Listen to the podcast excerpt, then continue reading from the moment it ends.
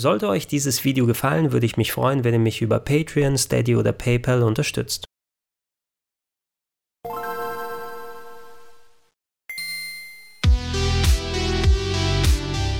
Schönen guten Tag und herzlich willkommen auf rpgheaven.de zu Gregor testet Saga Frontier Remastered. Als Japano-Rollenspieler weiß ich sehr zu schätzen, dass Square Enix ihre alten Games nicht einfach so mit den Jahren im Äther verschwinden lassen, sondern immer wieder nach vorne holen, so wie im Fall von Saga Frontier, ein altes PlayStation 1 Rollenspiel, was hierzulande nie offiziell bisher erschienen ist und jetzt in dieser Remastered-Fassung für viele neue Plattformen aufgelegt wird, wobei das nicht unbedingt der Titel gewesen ist, auf den ich persönlich händeringend gewartet habe.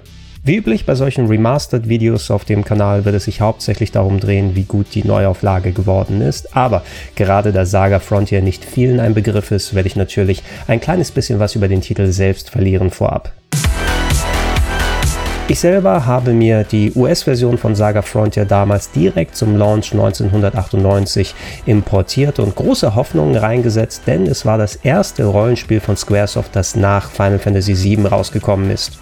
Rein äußerlich hätte man denken können, dass Saga Frontier nah dran ist an Final Fantasy auf der PlayStation mit seinen vorberechneten Hintergründen. Auch sehr interessant war die Tatsache, dass man gleich sieben verschiedene Hauptcharaktere spielen kann, die jeweils ihre ganz eigenen Geschichten hatten. Allerdings inhaltlich war es doch komplett anders aufgebaut. Chefentwickler Akitoshi Kawazu ist ein Urgestein bei Square Enix und hat damals unter anderem Final Fantasy II auf dem NES verantwortet und er hat ganz eigene Vorstellungen vom Game Design verglichen mit anderen Japano-Rollenspielentwicklern. Statt auf eine behutsam aufgebaute Story mit geführtem Spielablauf zu setzen und klassischem Level-Up-System kann man sich in den Spielen von Kawazu meist sehr schnell vom Beginn an frei entfalten. Im Falle von Saga Frontier heißt es, man wird, je nachdem welchen Charakter man gewählt hat, direkt in eine Storyline reingeworfen, ohne große Vorbereitung, kann oft bereits äh, viele Gebiete bereisen, in die man in anderen Spielen erst ganz viel später kommen würde, hat zig an Charakteren, die sich der eigenen Party anschließen, kann sich in alle möglichen Richtungen entfalten, was die Entwicklung seines Charakters angeht oder mit welchen Waffen und Items man agiert. Und es kann sehr überwältigend wirken, ja, wenn man man es vor allem von anderen Rollenspielen gewöhnt ist, dass die einen ein klein bisschen an die Hand nehmen, ist es bei den Kawasu-Spielen dann meist so, guck mal, was du daraus machst. Für mich funktioniert diese Formel nicht immer. Es gibt einige Saga-Spiele, in die ich überhaupt nicht reinkommen konnte, wie beispielsweise Unlimited Saga auf der PlayStation 2. Andere Games hingegen wie Romancing Saga 3, das SNES-Original, was auch vor einiger Zeit als Remastered-Version im Westen erschienen ist, hat mich dagegen doch ganz gut packen können. Bei Saga Frontier bin ich persönlich irgendwo so in der Mitte gelandet. Ich wusste es eben zu schätzen, dass man da so viel anstellen kann. Auch der Stil mit seinen gerenderten Figuren und den Hintergründen der hatte was eigenes. Allerdings, ich habe auch sehr schnell einfach den roten Faden verloren, egal mit welchem Charakter ich angefangen habe. Es schien so interessant zu sein, mal ein bisschen mit dem zu spielen und zu gucken, was man machen kann. Man konnte aber auch sehr schnell, wenn man nicht gerade einen Guide benutzt hat, in Sackgassen geraten, weil wenn du überall hin kannst, wo geht es eigentlich jetzt direkt weiter mit der Geschichte, um sich da durchzuarbeiten. Und das Spiel belohnt eben die Leute, die gerne experimentell was ausprobieren und einfach mal drauf losspielen und gucken, was passiert. Und das ist im Kielwasser von Final Fantasy VII damals nicht wirklich gut angekommen, weil eben, wie ich, auch viele andere Leute einfach was anderes erwartet haben. Für sich genommen ist es aber ein Titel, der es auf jeden Fall wert ist, dass man da zumindest nochmal einen Blick drauf wirft und das habe ich jetzt eben mit der Remastered-Fassung getan. Also, das erste, was einem bei der Remastered-Fassung auffällt, ist natürlich die aufgewertete Grafik. Im Original war Saga Frontier ein Spiel, was mit gerenderten Hintergründen gearbeitet hat, mit einem 4 zu 3 Bildausschnitt und entsprechend pixeligen Figuren, mit denen man unterwegs gewesen ist. Für das Remaster hat man jetzt nicht die komplette Grafik vom neuen gezeichnet, sondern ähnliche Methoden aufgewendet, wie es vor einigen Jahren bei den Final Fantasy 7 bis 9 Neuauflagen gewesen ist. Das heißt, die Renderhintergründe sind die gleichen wie auf der PlayStation 1, wurden aber auf bis zu 4K hochskaliert und dann mit so einem typischen Emulatorenfilter geglättet. Das ist nicht unbedingt meine präferierte Lösung, weil viele der Hintergründe dadurch zwar scharf aussehen, aber auch diesen Wachsmalkreide-Look haben können, wo einige der Details ineinander wischen. Irgendwie passt das aber auch ein klein wenig zum schrägen Design von Saga Frontier, insbesondere im Verbund mit den Figuren und Gegnern, die man da sieht und ich empfand das jetzt nicht als allzu negativ hier. Darüber hinaus wurde der Bildausschnitt auf richtige 16 zu 9 erweitert, da die Hintergründe von Saga Frontier sowieso gescrollt haben, sich bewegt haben, musste jetzt nicht irgendwie reingezoomt und abgeschnitten werden, zumindest in den meisten Fällen. Ich habe einen kleinen Vergleich mit einigen Sektionen gemacht und da schien es mir immer, dass man da ein korrektes 16 zu 9 mit dem größeren Blickfeld hat und äh, das wurde immerhin besser gemacht als bei anderen Spielen. Im Gegensatz dazu scheinen die Charaktermodelle zumindest neu gemacht worden zu sein oder vielleicht haben Square noch die alten Rendervorlagen auf Festplatten gefunden, die sie jetzt hier neu im Spiel benutzen konnten. Ich dachte auch zuerst, eventuell wurde da auch skaliert und gefiltert, aber der Unterschied ist einfach viel zu groß, was den Detailgrad angeht, als dass man da einfach mit einem klassischen Filter gearbeitet hätte.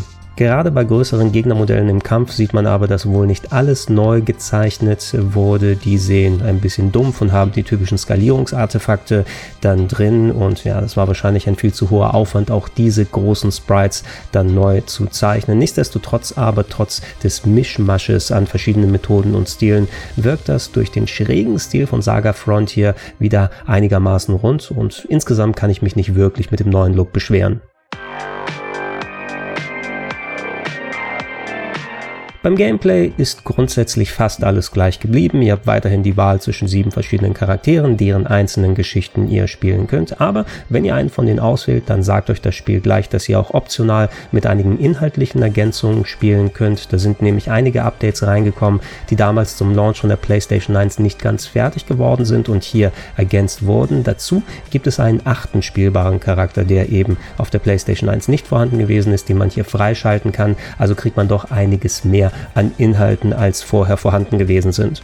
Dazu gibt es ein paar nette Quality of Life Verbesserungen, diverse Einstellmöglichkeiten in den Menüs. Ihr könnt wie auf der PlayStation 1 jederzeit einen Quick Save machen, müsst aber in der neuen Version nicht umständlich ins Menü gehen, sondern da gibt es einen Shortcut auf dem Controller dazu. Und äh, das Beste sind die Geschwindigkeitseinstellungen, sowohl für die äh, World Map als auch für das Kampfsystem könnt ihr bis zu dreifaches Anspeeden auswählen und das mit einer Taste dementsprechend aktivieren. Und gerade bei den Kämpfen ist das ein richtiger Segen. Ihr habt keine Ladezeiten mehr rein und da ihr oft viel kämpfen müsst und die Animationen einigermaßen lang sein können, äh, macht das das Grinden im Spiel um einiges angenehmer, als es noch auf der PlayStation 1 gewesen ist. Da es so viele verschiedene Charakterklassen mit eigenen Waffen, Rüstungen und Items gibt, ist die Auto-Equip-Funktion, die sich je nach Klasse dann von alleine die besten Items aussucht, ein richtiger Segen, wo ich dann vorher auf der PlayStation 1 noch manuell gucken musste, okay, du nimmst diesen Gegenstand und gibst ihn dem Charakter und was macht das hier eigentlich?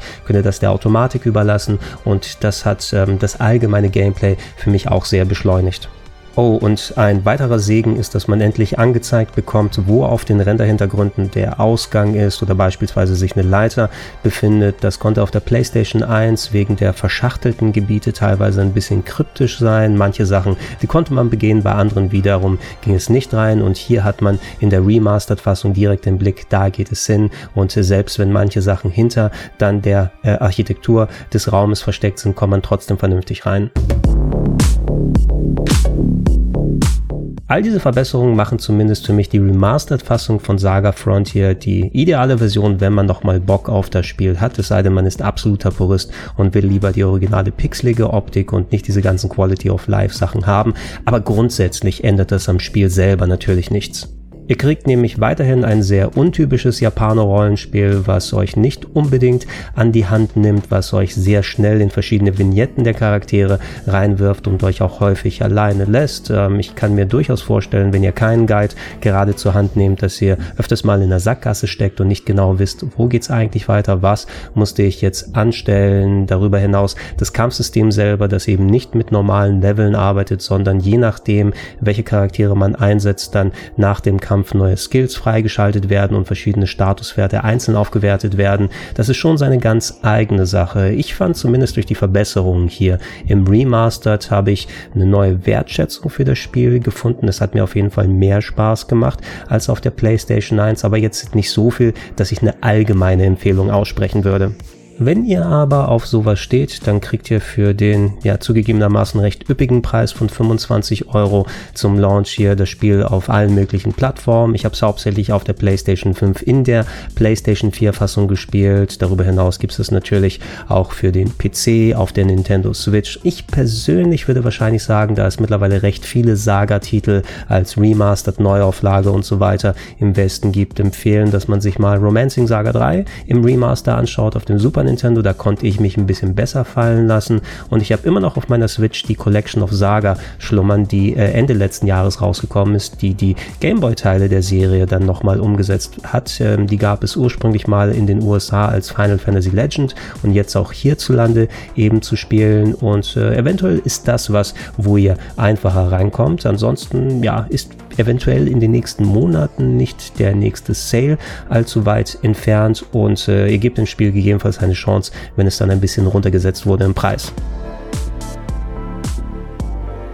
So, das soll es gewesen sein. Wenn ihr konkrete Fragen habt, dann schreibt sie unten in die Comments mit rein. Ansonsten, wenn es passt, wie immer, gibt es solche Sachen als Podcast-Version auf plauschangriff.de oder in den Gedankensprung-Feeds. Und wenn ihr es noch nicht macht, dann würde ich mich sehr freuen über eine kleine monatliche Unterstützung, unter anderem auf patreon.com slash rpgheaven, auf steadyhq.com slash rpgheaven oder gerne auch direkt unter paypal.me slash Vielen Dank und Tschüssinger.